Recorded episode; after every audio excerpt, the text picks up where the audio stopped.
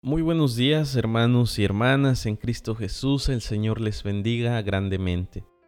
El día de hoy siguiendo la sección o la secuencia de la Semana de Pasión de Cristo, hoy miércoles 31 de marzo del 2021, vamos a meditar en la palabra del Señor en Mateo 26, versículo 6 al versículo 13. Dice la Biblia, y estando Jesús en Betania en casa de Simón el leproso, vino a él una mujer con un vaso de alabastro de perfume de gran precio, y lo derramó sobre la cabeza de él estando sentado a la mesa. Al ver esto los discípulos se enojaron diciendo, ¿para qué este desperdicio? Porque esto podía haberse vendido a gran precio y haberse juntado a los pobres. Y entendiéndolo Jesús les dijo, ¿por qué molestáis a esta mujer? Pues ha hecho conmigo una buena obra, porque siempre tendréis pobres con vosotros, pero a mí no siempre me tendréis, porque el derramar este perfume sobre mi cuerpo lo ha hecho a fin de prepararme para la sepultura. De cierto os digo que donde quiera que se predique este Evangelio en todo el mundo, también se contará lo que ésta ha hecho para memoria de ella.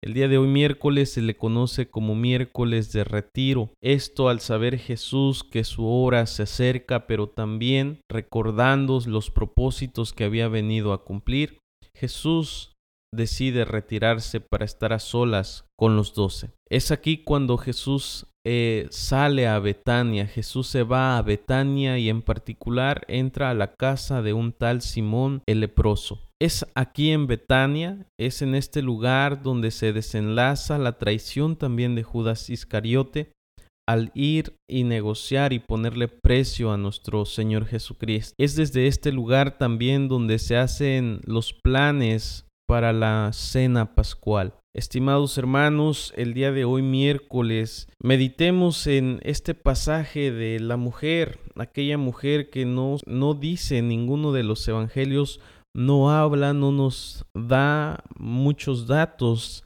en cuanto a esta mujer, solamente sabemos que es una mujer con un vaso de alabastro de perfume de gran precio. Eso es lo único que los evangelios nos muestran. Cuando vemos en la palabra del Señor lo que habría de hacer con aquel perfume, vemos que aquella mujer lo está entregando todo a Jesucristo y esto lo entrega con todo su corazón. A aquella mujer no le interesa nada más más que derramar ese perfume sobre la cabeza de Jesús. Dice la palabra de Dios que los discípulos se molestaron porque para ellos solamente estaban viendo dinero. Y cuanto más a Judas Iscariote, que era el tesorero de los doce, y que de allí extraía unas que otras monedas.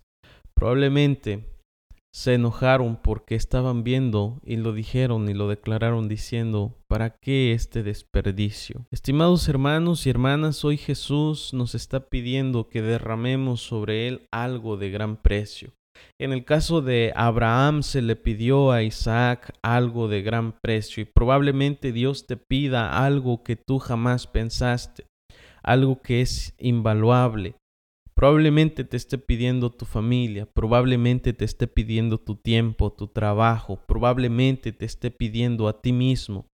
Y no debemos de negárselo. Si estamos en esta semana donde recordamos lo que Jesús ha hecho en favor tuyo y en favor mío sin tan siquiera merecerlo, estimado hermano y hermana. Hay dos ejemplos que habríamos de contrastar en este pasaje. Aquella mujer que lo da todo por Jesucristo, que no le importa el precio, que no le importa si tenía que ganarse ese perfume en un año, si implicaba el salario de todo un año, no le importó absolutamente nada de eso solamente lo llevó a los pies de Jesucristo.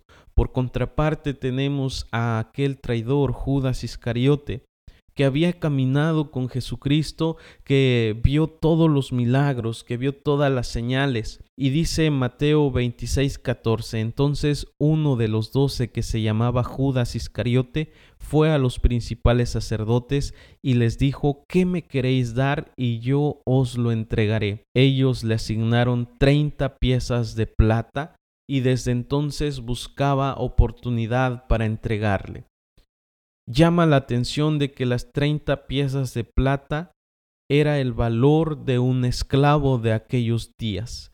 A Jesús le pusieron precio de un esclavo. Estimados hermanos y hermanas, hoy recordamos y tan solamente veíamos que Jesús es el gran rey de reyes, que Jesús es el Señor de señores, que Jesús es el gran sumo sacerdote, que Jesús es el gran profeta, que Jesús lo es todo y Judas Iscariote tan solamente lo ve como un esclavo entregándolo por 30 piezas de plata.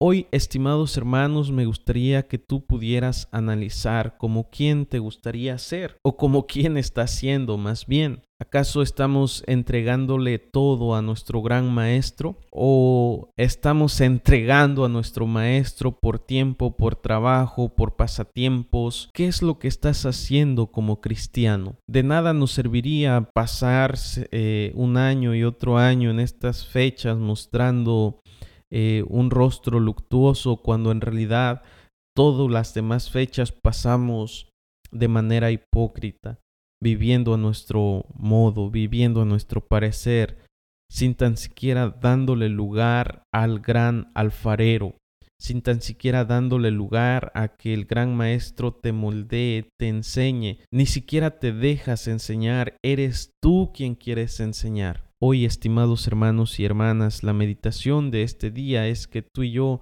podamos ser como aquella mujer. Llama la atención, pues Jesús declara en el versículo 13, de cierto os digo que donde quiera que se predique este Evangelio en todo el mundo, también se contará lo que ésta ha hecho para memoria de ella. Estimados hermanos y hermanas, gratos son los halagos de Jesucristo y no los halagos de este mundo terrenal. Gratos son los halagos de aquel Dios, del Creador de absolutamente todo, y no los halagos de este mundo terrenal. Gratos son esos halagos. ¿A quién no le gustaría ser halagado como aquella mujer? Aquella mujer no buscaba esos halagos, tan solamente buscaba hacer lo que había propuesto en su corazón. En consecuencia Jesús hace esto. No lo estaba buscando, pero Jesús se lo atribuyó. Estimados hermanos y hermanas, meditemos en esta semana de la pasión de Cristo con entendimiento, pero también con arrepentimiento de nuestros hechos. Que no sea una fecha más y al rato se nos pase por alto. Recordemos fielmente, perseverantemente en estos caminos que Dios nos ha mostrado. Que el Señor te bendiga. Eh, hasta aquí este, esta meditación, este devocional. Yo me despido no sin antes desearte un bendecido día. Que el Señor te bendiga. Hasta la próxima. Bye.